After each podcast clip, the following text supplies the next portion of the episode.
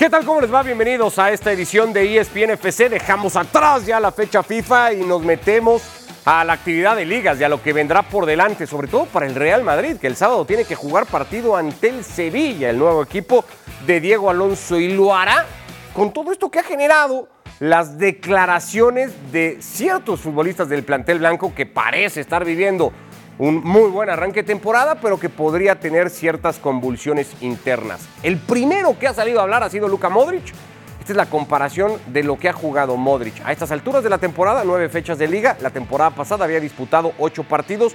En la actual ha jugado siete. El tema es que los minutos en esos siete partidos han sido muy, muy contados para el croata con un rol bastante intrascendente. Ahí están las oportunidades creadas, los remates, los goles y las asistencias. Luka Modric dice que lo que quiere es jugar más. Mensaje directo para Carlo Ancelotti. Esta es una eh, situación nueva para mí, dijo Luca. Es verdad que ya no juego como antes, ni tanto como me gustaría. Siempre quiero jugar, no quiero vacaciones. Así me siento mejor y me preparo mejor para los partidos. Esta situación puede tener algunas ventajas para el futuro, pero quiero jugar cada tres días si es necesario.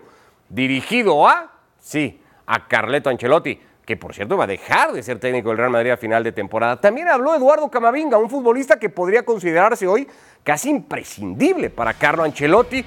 Intentó subirlo al medio campo, cuando se dio cuenta que la lateral izquierda no le respondía, volvió a echar mano de un improvisado futbolista francés en esa zona del campo, donde le responde muy bien. Desde que Camavinga llegó al Real Madrid, ha jugado en total 110 partidos y así se ha repartido en posición. Camavinga cuando llegó a la selección francesa también habló y dijo, creo que todo el mundo lo sabe, no es ningún secreto que no me gusta esta posición, la de lateral se refería el francés. Hablé con Ancelotti, pero lo más importante es el equipo, como soy un jugador de equipo, jugaré de lateral si me lo piden, aunque no me guste, pero el mensaje queda lanzado de parte de Eduardo Camavinga de lateral no. No es el único que juega en una posición que no le gusta jugar, lo hace también Rodrigo. Esta es la comparativa del brasileño tras nueve fechas de liga en la anterior temporada y en la actual. Ha jugado más en esta, pero el rendimiento no ha sido el esperado y de hecho ha sido probablemente el futbolista más señalado del aparato ofensivo del Real Madrid por esta crisis que tiene de cara a gol el brasileño que fue con su selección.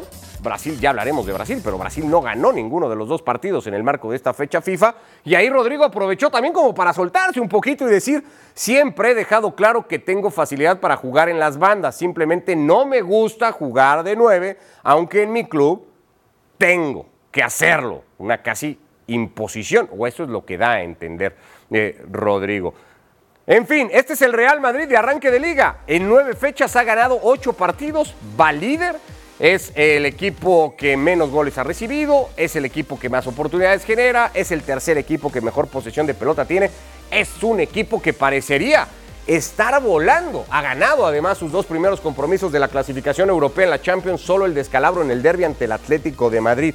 La situación tendría que ser de, mucha alegría, de, estar todos contentos con lo que está pasando con el Real Madrid. Sin embargo, y lo platicamos hoy en E ESPN FC con Mario Carrillo, con Rodri Fáez, con Moisés Llorens, parece que internamente las cosas no caminan igual. Hay publicaciones en medios españoles que hablan de esta salida que tendrá Carlo Ancelotti y del impacto que habría causado en el vestuario. Rodri, por eso te lo pregunto, ¿es cierto que Ancelotti le ha perdido el pulso al vestuario del Real Madrid y que hay futbolistas que ya no le creen igual al técnico italiano? ¿Cómo andas? Buenas tardes. ¿Qué tal? Muy buena, Ricardo, Carrillo, muy... Eh, bueno, a ver, parece, tú lo has dicho, parece que hay una rebelión en el vestuario del Real Madrid, pero solo parece, solo parece, y creo que además tenemos que diferenciar los cargos y, y los diversos casos, ¿no? Es decir, Rodrigo Goes sabemos ya desde el año pasado que no le gusta jugar en esa posición de delantero centro, él interpreta que eh, rinde muchísimo mejor desde la banda, no pasa nada, ya lo dijo el año pasado, lo ha vuelto a repetir, sabe además que tiene que dar ese pasito hacia adelante para intentar mejorar el rendimiento de este, este año, que no está siendo el, el bueno. Y, en el caso de Camavinga también lo dijo el año pasado, por lo cual ya son dos casos que sí que se pueden repetir, pero que ya saben lo que hay, que en ese momento en el que no hay esa opción de, de tener que jugar en sus posiciones naturales, que tienen que desdoblarse por el equipo. Ellos lo y ellos lo entienden los primeros.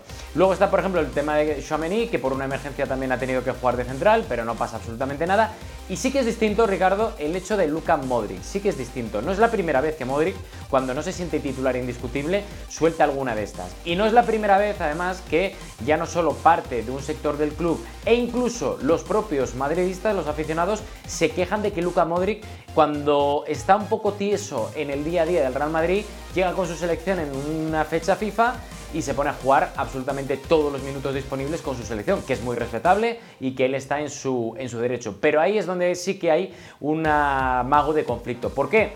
Pues porque Luca Modric el otro día dejó abierta la opción de poder incluso salir en el mercado de invierno. A nosotros lo que nos dicen es que en el Madrid no preocupa tanto el resto de los casos, sí un poco lo de Luca Modric, pero que tiene que tener en cuenta que ya tiene una edad, 36 años, que tiene mucha competencia, Suamení, Camavinga, Jude Bellingham, Dani Ceballos, son muchos para muy pocos puestos, al igual que por ejemplo pasa con Tony Cross. Tony Cross nos ha quejado, Tony Cross de hecho ha dejado la selección, no estamos diciendo que deje la selección Luca Modric, pero sí que es cierto que tendrá que pensar un poco hacia dónde efectuar esa especialización de esos minutos que tiene esta temporada. ¿no? ¿Cómo toma un técnico, Mario Carrillo? Buenas tardes. Buenas tardes. Este tipo de declaraciones, de mensajes que mandan los futbolistas a través de la prensa hacia su técnico en un club. ¿Caen bien? Sí, muchas veces tienes que eh, estar pendiente de todos los mensajes de tus jugadores, es importante, porque van palabras subliminales que tienes que escuchar y para sentir mentalmente cómo está tu equipo, tus jugadores en este caso. En el caso concretamente de los jugadores que ¿Así? actúan en otras posiciones, eh, tienen que tener confianza que tienen un gran estratega que los está optimizando de acuerdo a los jugadores que no están. Ya no está Benzema, eh, no estaba Vinicius. Ah, bueno, tienes que optimizar, tienes que jugar de otra forma. Ahora tienes que, en el caso de Luka Modric, tu equipo es más dinámico. Eh, tus jugadores que tú sabes que Luka ya no está para presionar eh, 60 minutos del partido, tal vez 30 sí. Bueno, ya lo sabe él, lo sabe el equipo, pero sistemáticamente este entrenador optimiza, por eso ha cambiado a todos de posiciones. Es que no me gusta jugar de lateral izquierdo, Camavinga juega excelente de lateral izquierdo de volante izquierdo, pero son las necesidades del equipo. A ver, para cómo van las cosas, Moisés Llorens, buenas noches también para ti, igual que para Rodri en Europa. Eh, el caso concreto de Luka Modric, ¿está para pedir más minutos el croata o es un momento en el que el Real Madrid podría considerar un error haberlo renovado? No, no, no. O sea, Luka Modric es una leyenda viva del madridismo, una leyenda viva del fútbol mundial. Eh, yo creo que es un premio que el Madrid lo haya renovado. Creo que es un premio que el Madrid lo haya renovado. Y lo que debe entender Luka Modric es que tiene 38 años. Y que por mucho que te cuides, 38 años en un futbolista jugando ese nivel, pues lo más normal es que, que- que- que en algún momento te flaqueen las piernas, más teniendo el Real Madrid posiblemente el centro del campo más físico del mundo. Con Camavinga, con Chuamení, con Federico Valverde, eh, con Tony Cross. Bellingham. Es que es más, es que en ese, con Bellingham, en esa, en esa ecuación de jugadores, imagínate, un futbolista como Tony Cross, incluso ya hasta, hasta, hasta chirría un poco, ¿no? Pues imagínate la figura de Luca Modric, que hizo muy bien el Madrid renovándolo. eh, y Luca Modric, yo creo, con todo el respeto, todo el cariño y toda la admiración del mundo, debe comprender que 38 años en un futbolista del Real Madrid son muchos como para eh, exigir ser titular. Que él se ve con condiciones y en condiciones para liderar el juego del centro del campo del Real Madrid, yo no, no tengo ninguna duda. Pero es que el Madrid cambia la fórmula, el Madrid busca otra cosa ahora en el centro del campo. Se ha reforzado con muchísimo músculo y ese músculo es muy rápido, es muy veloz, es muy certero a la hora de combinar y lógicamente la figura de Luka Modric pues se ha de entender que quede en un segundo plano, pero como gran ganador que es él y gran eh, eh, eh, tipo, bueno, gran tipo, gran futbolista que está acostumbrado a jugarlo todo, es normal que se queje, pero 38 años en un equipo como el Madrid son muchos años. Ahora, ¿es válida esta postura de Modric? Uno puede entender siempre al futbolista Rodri, pero lo, lo planteo desde cuánto hablaron el club y el fútbol y el jugador del rol que iba a tener para esta temporada al margen de haberlo renovado. ¿Qué tan consciente estaba Modric? Y si lo estaba, entonces creería que no puede salir a tratar de, de incendiar un poco las cosas. Yo creo que Modric se equivoca, o sea, porque con esa edad precisamente lo que tienes que hacer es dar ejemplo a los que vienen por detrás y decir, oye, no pasa nada si no juego lo habitual o lo que yo estaba acostumbrado a jugar y ya me tocará.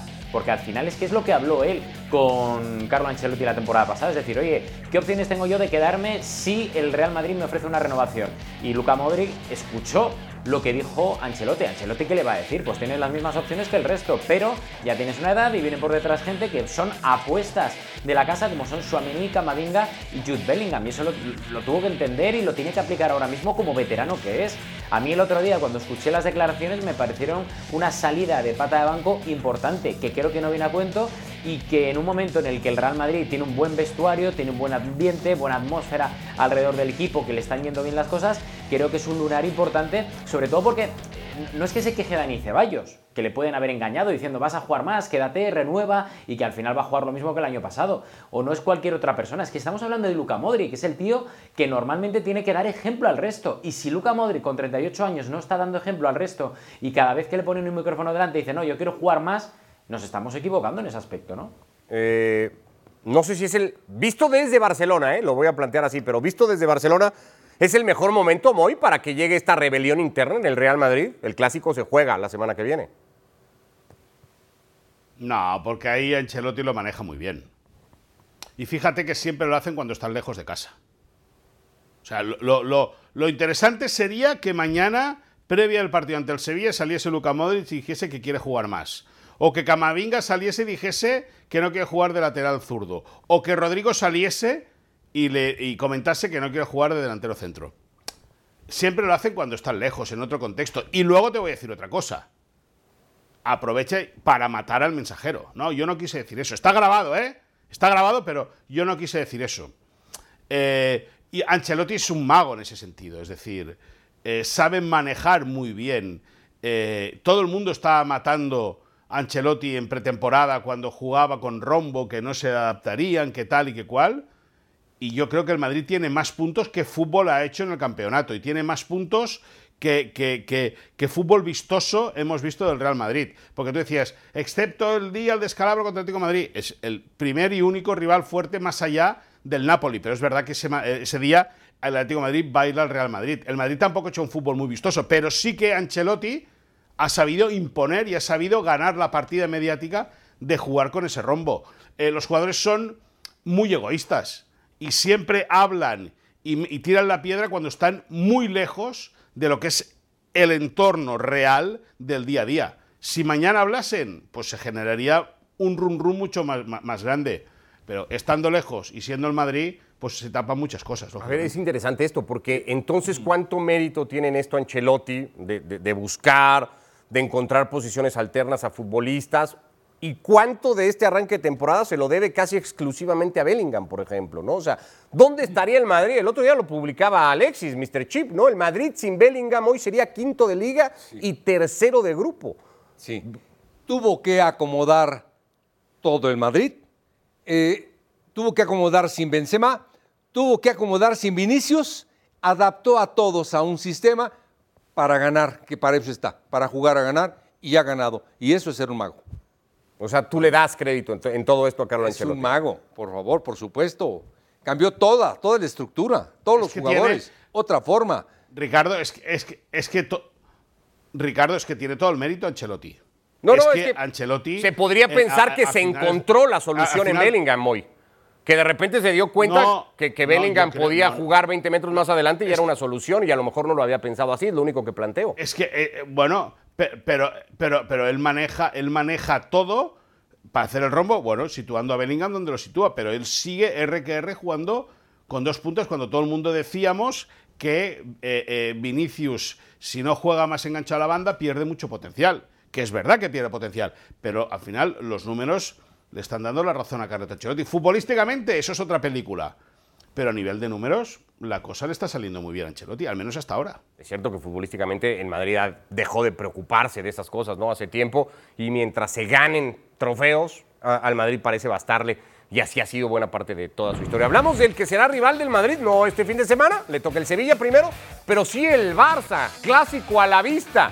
¿Cómo está el Fútbol Club Barcelona para jugar ante el Athletic de Valverde y luego en casa ante los de Carlo Ancelotti.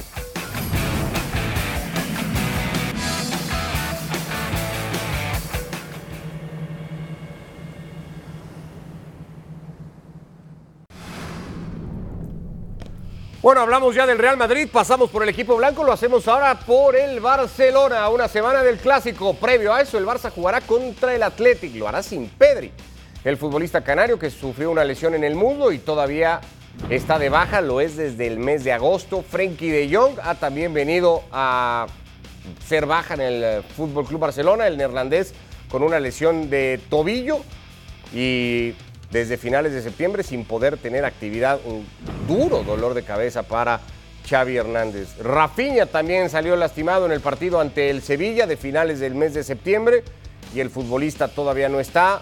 Se suma a esto el asunto de Robert Lewandowski, el eh, sinónimo de gol del Fútbol Club Barcelona, más allá de la aparición de Ferran en algunos momentos. El polaco cayó en el partido de Champions contra el Porto el pasado 4 de octubre y su condición médica sigue estando en duda, sobre todo cara al clásico.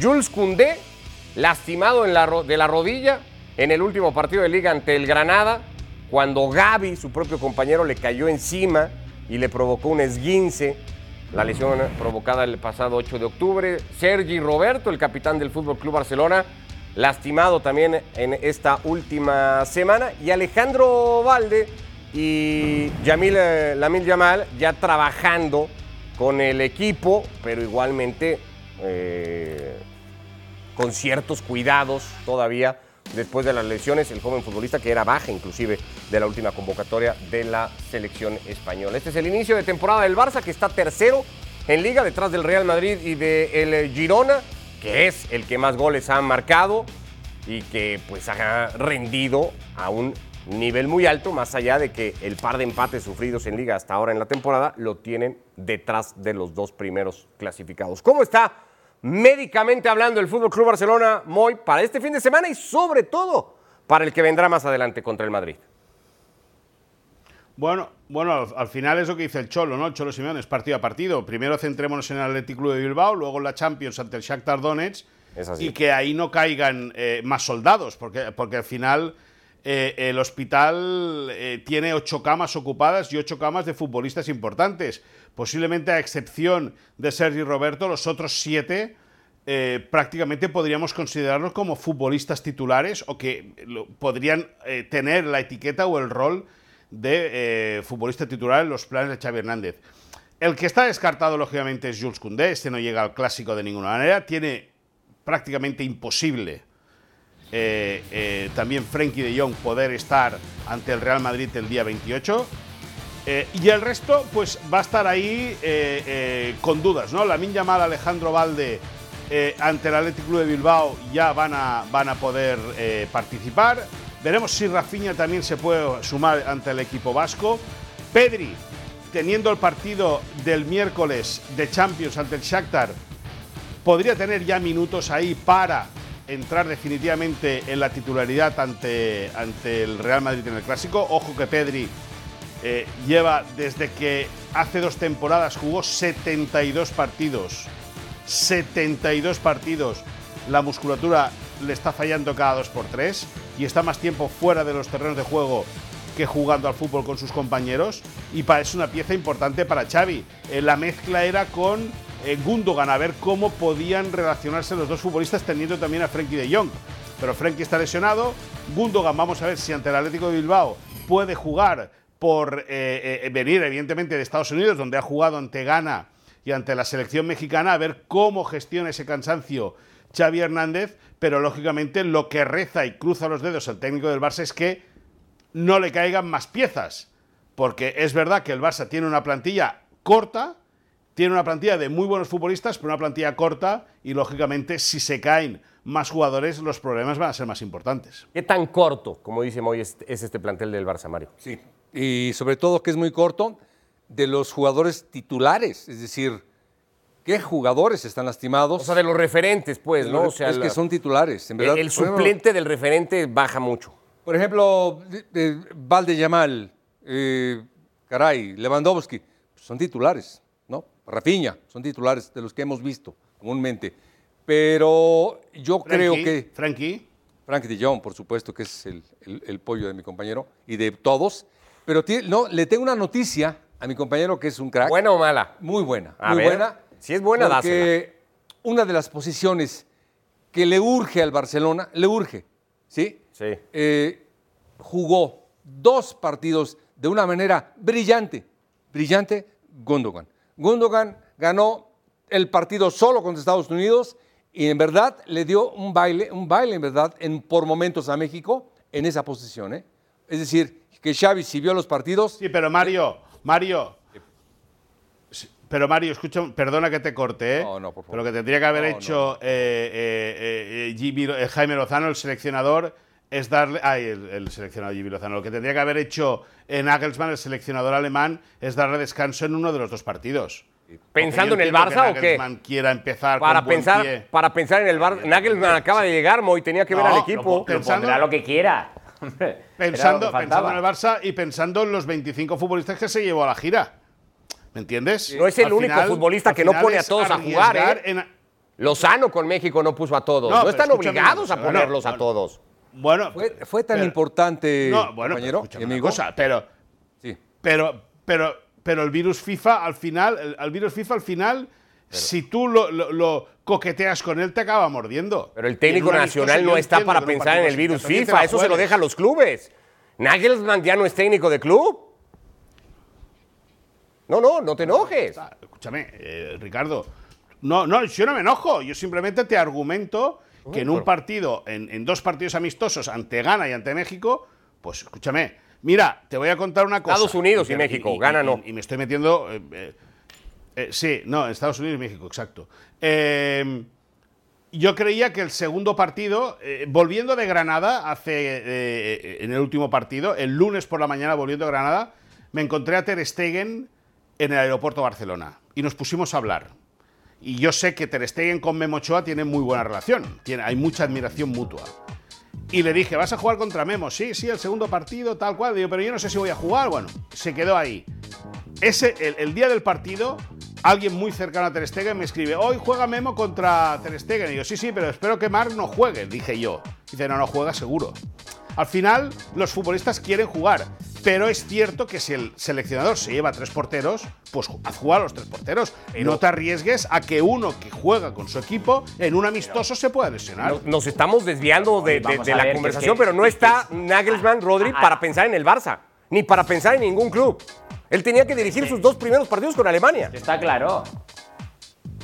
Si es que está claro, mañana nos sale una colaboración en otro medio de comunicación a cualquiera o dentro de este show nos dan una sección y tendremos que velar porque esa sección vaya hacia adelante. Y a Nagelsmann le han puesto un reto complicadísimo porque tenemos que tener en cuenta de dónde viene Alemania y está Nagelsmann ahora como para decir, espera, Gundogan, te voy a rotar para evitar que en Barcelona se enfade. Hombre, es que era lo que faltaba. No, no, o sea, sí. no, para, para, Barcelona se enfade, no. Yo si son partidos oficiales, yo lo entiendo perfectamente, pero amistosos, Bueno, pues más a mi favor, Moy. Precisamente es que todos los favor, amistosos no. que tiene Alemania hasta la Eurocopa, todos los partidos son amistosos porque ya Claro, está clasificado. pero, perdón, y Nagelsmann precisamente tiene no el gran reto y, complica- complicadísimo reto de, de tener que, de tener que tirar hacia adelante con un combinado muy complicado que est- está ataviado de quejas, de ataques eh, a nivel mediático de aficionados porque llevan eh, ocho años sin dar eh, palo al agua. Y precisamente en esos amistosos, da igual que jueguen en Estados Unidos, en China o en África, tienen que jugar con lo que Nagelsmann tenga que probar. Y si señor eh, Gundogan tiene que jugar 180 minutos, tiene que jugar 180 minutos. Era que deja hablar al profesor Carrillo. Deja hablar No, al deja profesor hablar tú al resto. Silencio. Venga. El que lo interrumpió fuiste Claro, tú. Silencio. Pero si el que lo había interrumpido había sido Claro, tú. A ver. silencio. No, Vale, la, la como, no le noticia, interesa, como no le interesa, tiene que callar a Rodrigo. Ah, A ver, la buena, la buena noticia. noticia es que, Que seis- llegó el gemelo de Gundogan no- a ya son- Barcelona. no, no, ya no, son- no, no. Que el Barça clonó a Gundogan. Ya No, son seis buenas que- noticias. Que Gundogan es el salto de calidad que necesita el Barcelona para crecer mundialmente. Lo que hizo Gundogan acá, estos dos partidos, fue fantástico. Me obligas a preguntártelo, Moy, antes de la pausa. Si Gundogan siguiera en el Manchester City, ¿te hubieras quejado de que hubiera jugado los dos partidos? Sí, Ah. evidentemente. Sin ninguna duda. A mí me gustaría. No, es verdad, es que yo, yo es que los partidos de selección son el, bo- el bodrio más grande de la historia del fútbol. Es decir, es un cortarrollo. El fútbol de selección no le importa, no interesa a nadie. Bueno, bueno. A nadie le interesa el fútbol de selección. No sé yo, sí. Y menos amistosos. Eh, no sé yo. Por cierto, hazte un editorial de que Bellingham haya jugado también los dos partidos con la selección inglesa, ¿no? Sería igualmente interesante, Moy. Eh, Bueno, no, no, no, no, no, no, no, me- no- no me los has preguntado. Si me lo hubieras preguntado, te lo habría dicho. ya, ya. Pero es que los de Bellingham eran oficiales. Los de Bellingham sí que tenían premio, los de Alemania no. Hacemos una pausa y venimos para hablar de los mexicanos que jugaron, por cierto, algunos de ellos la fecha FIFA y analizar cómo están rindiendo en este arranque de temporada en Europa.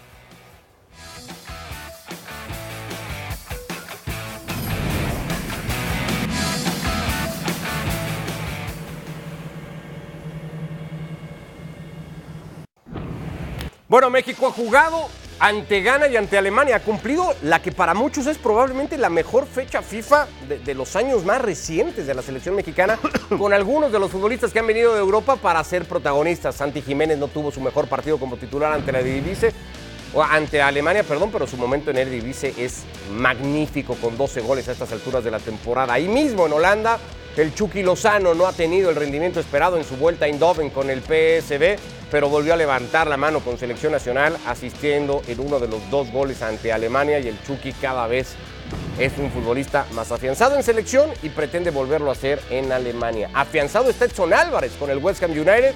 Últimamente hay mucho reconocimiento a lo que hace y al equilibrio que le da el futbolista mexicano al equipo de los Hammers en ese medio campo y en selección nacional está ya todo dicho, lo que representa hoy Edson en el equipo de Jaime Lozano. Raúl Jiménez no ha notado con el Fulham todavía en el arranque de temporada y de hecho su rendimiento le costó ya no tener minutos en el último partido de liga en Inglaterra previo al parón por la última fecha FIFA. Arrancó uno de los dos partidos con selección eh, mexicana, pero contrario al mes pasado tampoco marcó. Guillermo Ochoa encontró una especie de oasis en el desierto porque el arranque de temporada con la Salernitana lo tiene como el arquero más goleado, pero volvió a selección nacional para confirmarse como la apuesta casi única que tiene a día de hoy Jaime Lozano, jugando los dos partidos y en los dos teniendo momentos muy destacados, sobre todo ante Alemania. Johan Vázquez juega con el Genoa. Ahí lo suele hacer más como un lateral por izquierda. En selección nacional va a ser central o marcador por izquierda igualmente y respondiéndole a una altura, creería, altísima. A Jaime Lozano, probablemente uno de los mejores en el partido último del martes ante la selección teutona, haciendo pareja con César Montes, que en selección nacional vive una historia distinta a la que está atravesando con el Almería, equipo con el que inclusive perdió la titularidad de las últimas fechas de liga y eh, con el que está viviendo un arranque de temporada muy, muy complicado. Son algunos de los mexicanos que analizamos aquí en la mesa de ESPN FC. Tenemos a otros como Gerardo Arteaga en Bélgica, Jorge Sánchez en Portugal, Orbelín Pineda en Grecia y el caso de Luis Chávez en Rusia con el Lokomotiv. Vamos a calificar en este arranque de temporada a los mejores mexicanos en Europa. Y acá podrán argumentar lo que cada uno de ustedes quiera, si se van a basar en lo que hacen en sus ligas, si lo van a combinar con el rol que tienen también en selección nacional para ponerlos a todos. Santi, Chucky, Edson, eh, eh, Raúl Jiménez, César Montes, está Julián Araujo con el conjunto de Las Palmas, más allá de que no tuvo participación en selección nacional, Jorge Sánchez, Orbelín, Johan Vázquez, Guillermo Ochoa y contando. Mario Carrillo, Difícil. del 1 al 3, ya la dinámica. Del 1 al 3. la del 3 al 1, perdón. Del 3 al 1, Jiménez. Voy ¿Cuál? Con Jiménez. Con J o con, Jiménez, G. con J. Raúl o Santi. Voy con Raúl. Vas con Raúl de número Sí, 3. ¿Por qué? Me ha gustado mucho su regreso. Lo lamentable es lo que acabas de mencionar. No hace goles. Ya fue si no suplente el otro día en el goles, Fulham. Ya fue de suplente la semana pasada, pero yo lo veía regresando con confianza. ¿Lo ves alcanzando el nivel que tuvo alguna vez, Mario? Sí. Sin duda. Sí. Algunos- falta meterla un poquito nada más. Algunos, y me incluyo, poníamos sobre la mesa la posibilidad de que Raúl tenía que considerar el retiro, ¿eh? viendo el momento que atravesó en algún momento, sobre todo después de la Copa del Mundo. Eh, Rodri, A ver, teniendo en cuenta que a mí no me. Bueno, había pensado Esteban Lozano, eh, Jordan Carrillo, que son los dos mexicanos que ahora están por encima del resto, porque juegan en el Sporting, solo por eso. ¿Dónde? Eh, pero en En el, en, el, es- en el Sporting de Gijón, sí, Moisés, tranquilo. No, no, no Ah, te pensaba iguales. Sporting no te de iguales con el Portugal. Sporting de Pensaba- Gijón, que no vais a llegar nunca a Sporting- la altura del Pensaba que Sporting. era el Gijón de Portugal, perdón, el Sporting de No, el Portugal. Sporting, el perdón. Sporting de Gijón, el Sporting de Gijón. Es que el Pero bueno, Sporting de verdad, cual, el Sporting de verdad es el el- de Portugal, el Sporting Club de Portugal. Este, el este es el señor Gijón. sigue hablando. Para sigue que la hablando, gente lo Sigue sepa. hablando, ¿no? Sí. Sigue hablando. Va, va, va. Sigue hablando. En el puesto número 3 voy a meter a eh, Chucky Lozano, porque además creo que dentro de ese sorpresón que para mí me, pareció durante el mercado de transferencias del verano, que me pareció muy extraña esa salida desde Italia y otra vuelta al PSB, creo que lo está haciendo bien, creo que además eh, impone su jerarquía, sabe dónde está, sabe perfectamente cómo volver a acoplarse en tiempo récord y creo que además está jugando muy bien, por tanto la gente en Holanda está muy contenta con él. Chucky Lozano, número 3 para Rodri, Moisés. Si cambio ahora, supongo que la producción me mata, ¿no? Si está. No, no, te la voy a poner fácil. Si está entre los 10 que tengo aquí como opciones, te la vamos a dar por buena. Si te vas a sacar uno de la manga que no esté, te matamos. Pues. No, no, no, no, no, no, no, no. Iba a decir Ricardo Puch, pero no, no, no voy a decir Ricardo Puch. Ahora me tomo una eh, selfie y la pego ahí en la pantalla, no te preocupes. No, pero no, no, no, no, no, eh, no, eres tú, es Ricardo Pucha de los Galaxy, que creía que era mexicano, pero no es catalán. Eh, eh, Julián Araujo. Voy a apostar por, por Julián Araujo, porque no lo ha tenido nada fácil.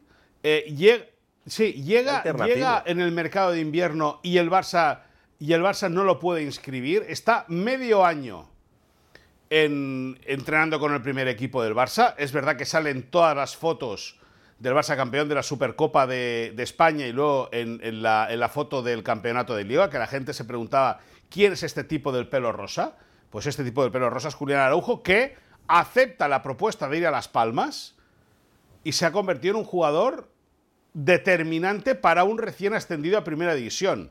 Están encantados los técnicos de la Unión Deportiva Las Palmas con Julián Araujo. Creo que no va la última convocatoria con el Jimmy Lozano porque se lesiona en el, en el, en el último partido de liga disputado con el equipo Gran Canario y creo que Julián Araujo está haciendo méritos para que tenga foco mediático en esta primera aventura en el fútbol europeo. Bueno, yo le voy a dar el voto a Johan Vázquez, el futbolista de la Liga Italiana con el Genoa, que cada vez juega más en su club y que en selección marca una diferencia brutal, convertido probablemente en el mejor defensor. Creo que Johan ¿Dónde estará el Tata Martino cuando ve jugar a Johan Vázquez y piensa que toda su gestión lo mandó a tribuna en cada uno de los partidos de selección nacional? Cosas que pasan. Mario Carrillo, número dos. Mi número dos, eh, Orbelín Pineda. Pongo Orbelín Pineda, pero ¿sabes por qué lo pongo? no, la verdad no tengo ni idea. Estoy sorprendido. Estoy hasta buscando Orbelín porque ni lo encuentro para ponerlo. Mucho tiempo en el Celta de Vigo, sin jugar. Y hoy ha sido importante con goles. Es decir, acaba de ser campeón, es titular. Eh, a mí me gusta Orbelín Pineda. ¿Te gusta Orbelín? Sí, me gusta. ¿Y en selección también te gusta? Dicen que en selección lo ponen en una posición que no es la suya y que le cuesta. Le cuesta mucho, le cuesta mucho y sobre todo ahora. Ahora con esa dinámica que tiene la selección le va a costar, pero, pero es bueno tenerlos a no tener. Bueno, Orbelín de número dos. Moy. Pues Santiago Jiménez, porque es verdad que eh, la liga holandesa no es la más potente de Europa, pero sí que es un campeonato determinante y un campeón determinante en el sentido de que es un gran trampolín para muchos futbolistas, sobre todo para luego desembarcar en la Premier League, en la Bundesliga. Eh, y Santiago Jiménez ha sido muy inteligente, ha sabido eh, manejarse muy bien, ha sabido adaptarse a un campeonato que durante los meses de invierno es muy duro, es muy frío jugar en Holanda y creo que, bueno, ha sacado la cabeza, ha llamado la atención. Eh, el otro día se, eh, viajando con el Feyenoord a Madrid para jugar con el Atleti, se declaró eh, hincha del Real Madrid, cosa que, lógicamente puede estar equivocado, pues no todo el mundo elige bien en su vida, pero es un jugador que en Holanda eh, va a tener un recorrido corto porque estoy convencido que con la capacidad goleadora que tiene y el esfuerzo que, demuestra en cada partido, van a venir algún grande de la Premier o de la Bundesliga y se lo va a llevar. Una pena que, por cierto, no haya podido estar en las dos primeras fechas de Champions, Santi. Eh, Rodri,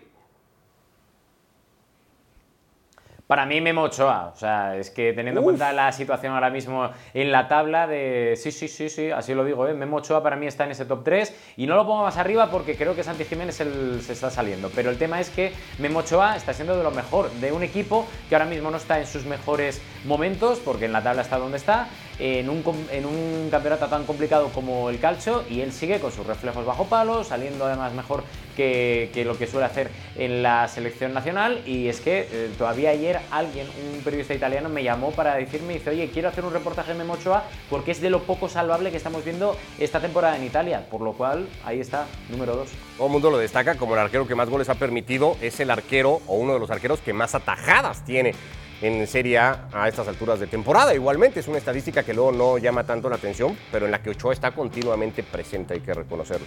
Eh, voy a dejar a Edson Álvarez como número dos. Eh, insisto, afianzado en el West Ham, le costó el arranque, su llegada, pero cada vez más titular, indiscutible, un tipo muy importante y que luego en selección parte el queso como ningún otro, sobre todo en el medio campo. Rodri número uno, adelantaba Santi, ¿no? Sí, Santi Jiménez, pero porque se está saliendo en Europa y además yo creo que en un momento complicado porque él se ha quedado en el Feyenoord cuando su entorno le ha querido vender y le ha querido buscar otro eh, peldaño más de calidad en, otro equipo europeo, pero no le ha salido y creo que esa apuesta de quedarse en el Feyenoord es, eh, es muy aceptable porque además es un poco lo que decía Moy, ¿no? El, el juego allí es muy combinativo, creo que le viene muy bien. Desde Europa seguimos alucinando con que no sea indiscutible en México, pero Jimmy Lozano tiene sus sus motivos, obviamente, pero yo creo que está combinándolo todo a nivel de juego, a nivel posicional, a nivel de goles, está marcando y efectivamente la próxima temporada no jugará en el Feyenoord porque vendrá alguien de la Premier o de España o de la Bundesliga y se lo llevará. Moisés, tu número uno creo que lo sé, pero voy a dejar que lo digas tú. No, Guillermo Ochoa Porque al fin y al cabo eh, sois muy destructivos. Si estuvieras en México te caerían muchísimos detractores en redes sociales. te caerán de todas maneras, pero en México te caerían más. Pero, pero, pero, pero, como estoy aquí, pues que me van a caer igual. Las redes sociales al final los haters están... No saben de eh, fronteras. Los haters están en todos lados y, a toda hora, exacto. Pero al final Guillermo Chamagaña es una leyenda del fútbol mexicano. Más allá del buen rollo que pueda tener yo con él y del cariño que le pueda tener. Pero es que, es, el portero, es el portero, es el portero más goleado. No, no, es la defensa más goleada. Que no es lo mismo. Hombre. no es el portero más goleado, ¿eh? Irían por ahí, no es lo mismo, pero igual, ¿no? No. no, no, no, no, no, ¿por qué? Porque al final el, último que hay es el portero.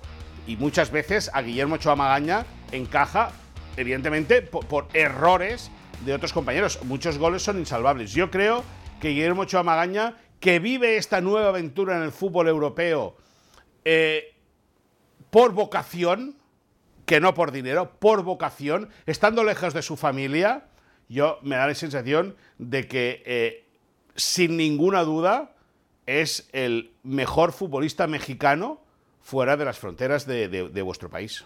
Bueno, Mario Carrillo número uno. Ahorita me, te emocionaste. Me emocioné con la elocuencia de mi compañero. Me, emocioné. Aparte Por eso lo dejé. Aparte es mi hijo, es mi hijo, es mi hijo. Y, me emocioné. De Ochoa. Ah, dije Moy, tu hijo. yo, Santiago Jiménez. Pongo a Santiago Jiménez. es mi jugador. Santiago Jiménez. Sí, eh, a mí porque me sorprende, cada domingo me sorprende. Cada domingo. Además lo está siguiendo, ¿no? Con Michel ahí metido, todas las transmisiones los por espero a las 4 de la mañana. Ah, no, pero ellos, mis compañeros, no. A, ellos les va mejor, el horario les queda mejor, les queda mejor. Sí, pero me sorprende que a veces de chilena, yo, chilena. yo te escucho. Mario, yo te escucho a veces, ¿eh? Y te veo, ¿eh? Bueno, te veo, no, te escucho en la transmisión. Muchas gracias. Y de media vuelta, me sorprende su mentalidad y su lucidez para moverse. Es decir, cada domingo lo hace mejor. Bueno, eso me sorprende. Yo voy a coincidir, voy a dejar a Santi. Estuve tentado de cambiar a Edson y a Santi. De hecho, estoy todavía por hacerlo. Porque me queda esta sensación, no sé si la compartes, que la fecha FIFA y la titularidad con Alemania deja esto de, ah, ayer el partido de Santi para afianzarse y particularmente la jugada que tiene en ese tiro libre que le queda para rematar de primera, que tira por arriba, era esa, ¿no? Para Santi Jiménez, Mario. Sí, aparte de que era esa, eh, vimos, por ejemplo, lo de Edson, vimos lo de Sí, sí, muy asentados, ¿no? Muy asentados. el propio Memo, al final del día. Lo de Vázquez, lo de Memo. Después vemos la actuación de todos dices, yo vi al Chucky Lozano y dices, caray, ¿cómo no dije el Chucky Lozano? Bueno, pues el Chucky anduvo muy bien, pero estamos hablando de los equipos, ¿no? Correcto. sí, sí, se podía acotar o, poner ciertas cositas de selección, pero bueno, ahí están los tres mejores mexicanos en Europa para nosotros cuatro en estos ejercicios. Ya saben que siempre esperamos su participación eh, para que estén con nosotros. Hacemos una pausa y hablamos de Brasil. y de la fecha FIFA que le ha dejado a Brasil eh, sin victorias, ¿no? De manera increíble. Por cierto, hablando de mexicanos, en el líder mundial, en la plataforma de Star Plus, tenemos actividad de varios de ellos. Tendremos a Jorge Sánchez con el Porto el viernes a la una y media. Al Chucky Lozano jugará el sábado, 10.30 de la mañana por ESPN 2. Santi Jiménez, no vas a tener que madrugar tanto, Mario, eso es una buena noticia. Juega al mediodía, pasado el mediodía, de hecho, 12.50. Eh, Guillermo Ochoa con la Salernitana, ese sí tempranito el domingo. Así que ahí está la cartelera de los Y mexicanos. el Ajax a las 4 de la mañana del El domingo. Ajax a las 4. A lo mejor si madrugas y luego te ligas al de Santi. Perdón por darte la buena noticia que al final no es lo es tanto. Volvemos.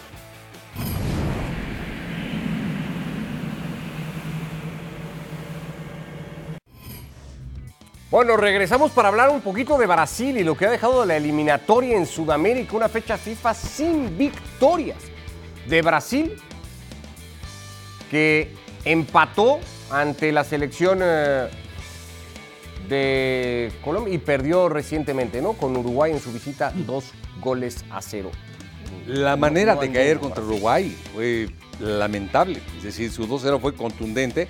Aparte lo de Neymar, eh, solo le meten el cuerpo, pero él solo trastabilla y lo vi muy exagerado para... eh, No, no, pues se rompió la rodilla, man, y- se- hizo Sí, pero pedazos la rodilla. Lo que voy es que fue solo, no fue un golpe ni un choque, solo. Lo- nomás lo trastabilló del cuerpo y la rodilla se movió, pero se movió.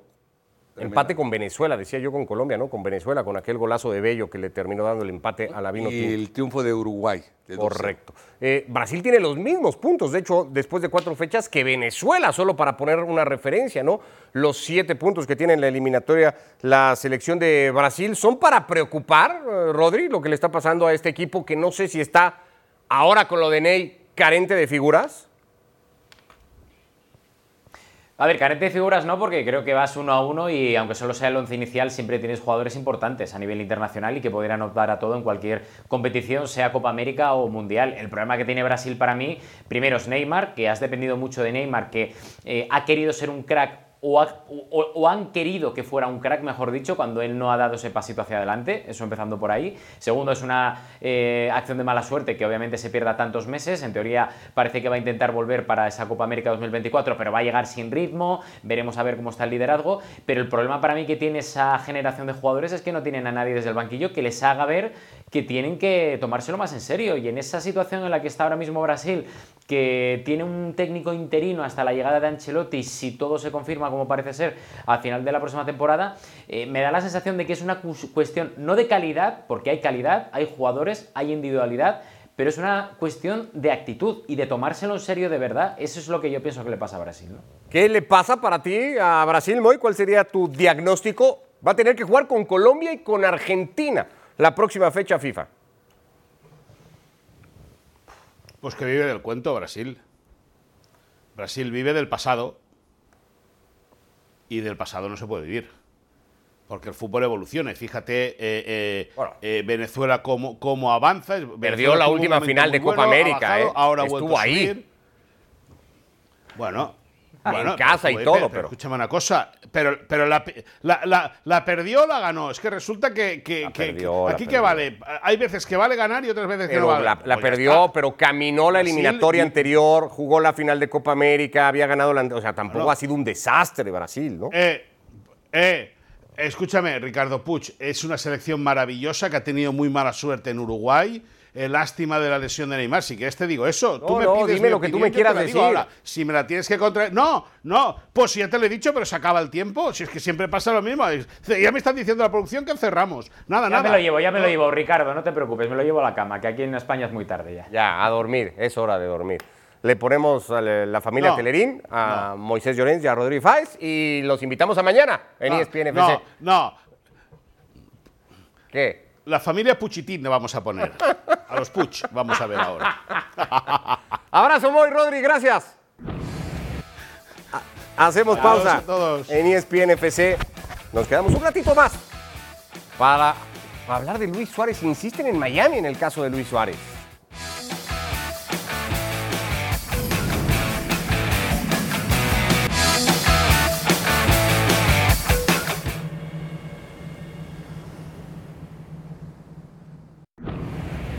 No es que Luis Suárez esté ahora en la mira del Inter Miami, de hecho era una apuesta y una intención desde que llegó Lionel Messi. La idea era juntar a Messi, a Busquets, a Jordi Alba y traer igualmente al delantero uruguayo. Sin embargo, su contrato con el gremio y una altísima cláusula de salida impidió que llegara en su momento. Se ha confirmado desde Miami, a través de Gerardo Martino, que sigue siendo la prioridad en ataque del conjunto de la MLS. Oficialmente Obviamente todavía nadie nos ha dicho nada dentro de nuestros análisis de la temporada que viene y de las necesidades que podemos tener. Tenemos un análisis con Luis y un análisis sin Luis. Así que llegado el momento y cuando nos oficialicen la situación de Suárez respecto a Inter de Miami, estaremos preparados para ir por el camino que corresponde. Es decir, Martino reconoce que pues Luis Suárez estaría en los planes. ¿Está bien planear con base a Luis, a este Luis Suárez de ahora, Mario? Bueno, es, y aparte es más que evidente que ya se conocen. Si Jordi Alba, Messi, son puros cuates, con Busquets. Es decir, en verdad que es un grupo sólido, están haciendo equipo, están haciendo grupo junto con Martino, es decir, porque hay 34 mil centros delanteros, más jóvenes, más rápidos, pero Sí, señor. ¿por qué buscan a Suárez? Simplemente porque es un buen jugador, le alcanza en ese nivel y en esa liga, pero aparte eh, son conocidos por ambos. Es difícil hacer un juicio al final de si funcionó o no, porque Messi se perdió el final de temporada, ¿no? La inercia daba para pensar que con Messi el equipo hubiera clasificado. No se sabe tampoco eso. La realidad es que para cuando arranque la próxima temporada, por ahí de febrero, Messi, Busquets, Alba y Suárez, seguro, seguro, seguro, serán futbolistas más grandes todos, ¿no? Seguro. Eso seguro. Rinden, no rinden, funciona. No sabemos. Más grandes seguro van a ser. El código en pantalla para que descarguen el podcast de ESPN FC y lo escuchen en su plataforma favorita. Gracias, Mario. Un gusto. Nos vamos. Gracias, Rodri Moy. Que les vaya muy bien a todos.